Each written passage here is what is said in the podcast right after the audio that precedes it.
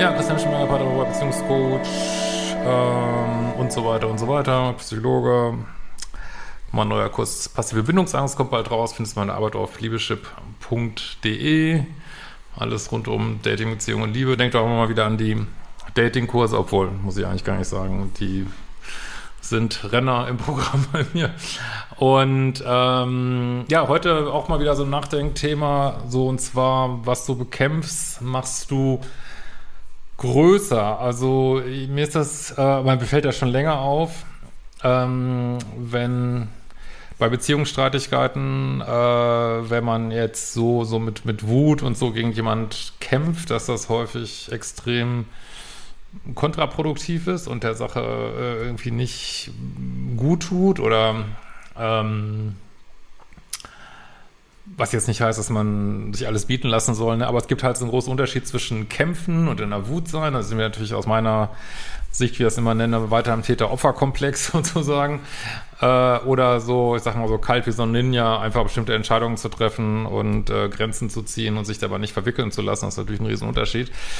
Aber wenn du mit so einer Kampfenergie rangehst, ich meine, das kann man im Großen sehen, in der Politik kann man auch sehen, äh, kann man auch jetzt bei diesem leidigen Impfthema sehen, äh, dass sozusagen diese, dieser Kampf zwischen diesen verschiedenen Meinungen, die es dazu gibt, wo ich jetzt auch jetzt gar nicht auf das Thema einsteigen kann, keine Sorge, aber ähm, ja, also Kampf verschärft eben 3D und Spaltung und führt ja mitnichten dazu, dass diese Gruppe, gegen die man kämpft, dass sie irgendwie eliminiert würde. Das passiert ja einfach nicht. Ne? Ganz im Gegenteil, man macht es eigentlich häufig stärker so. Und wo mir das zuletzt besonders aufgefallen ist, ist so im Bereich Social Media, wo ich natürlich auch viel unterwegs bin. Äh, da gibt es ja so, soll ich mal sagen, sehr umstrittene Influencer und Influencerinnen. Ich will die jetzt gar nicht nennen, weil ich da auch nicht ähm, auch gar nicht so beitragen will, dass das vergrößert wird, sag ich mal.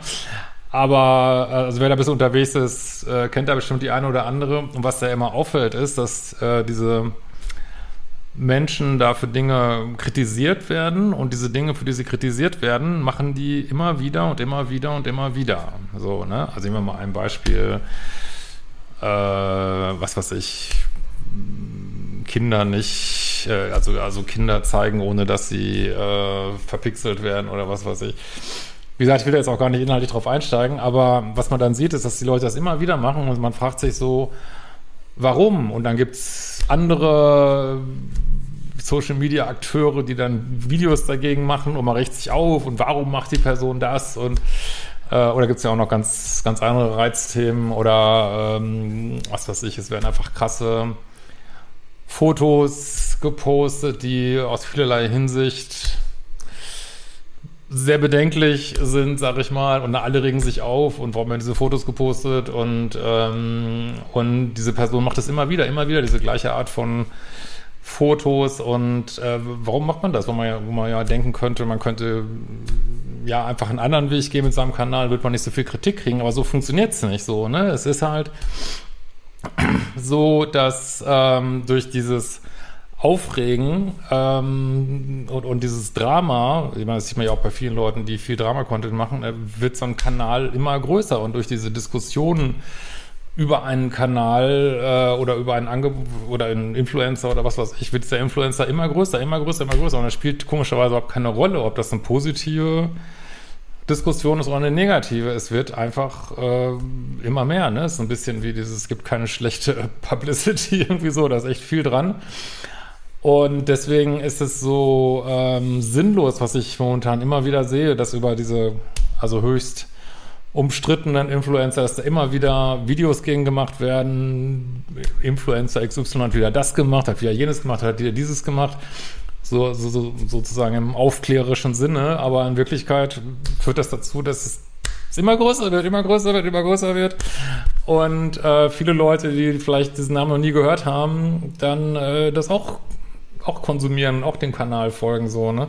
Und da machen wir natürlich alle ein bisschen mit, ne? Also wenn wir uns Leuten folgen, die wir eigentlich, wo wir sagen, die, das ist eine problematische Geschichte und wir folgen denen aber, und sei es nur aus Dramasucht, äh, ja, sind wir natürlich mit dabei, dass das groß bleibt. Das ist einfach so, ne? Und äh, gut, ich bin jetzt kein Medienkritiker, ist mir auch alles wurscht letzten Endes, aber das äh, zeigt sich eben auch in, in Beziehungen, ne? Wenn ich, ähm, weiß ich nicht, Menschen zu Fall bringen will oder äh, zerstören will oder ich weiß nicht was. Also ich will jetzt nicht sagen in jedem Fall, aber in vielen Fällen mache ich die immer größer, immer größer, immer größer, weil du führst den Energie zu. Und deswegen ist auch, wenn wir im Bereich toxischer Beziehungen kommt oder egozentrischer Menschen oder sagen wir mal Menschen, die sehr im Ego sind, äh, ist es so wichtig, auf Nullkontakt zu gehen, weil es das einzige, die einzige mögliche ist. Also ignorieren, sein Leben weiterleben, nice geiles Leben leben, sich gar nicht mehr darum kümmern, das ist die einzige Möglichkeit, dem keine Energie mehr zu geben.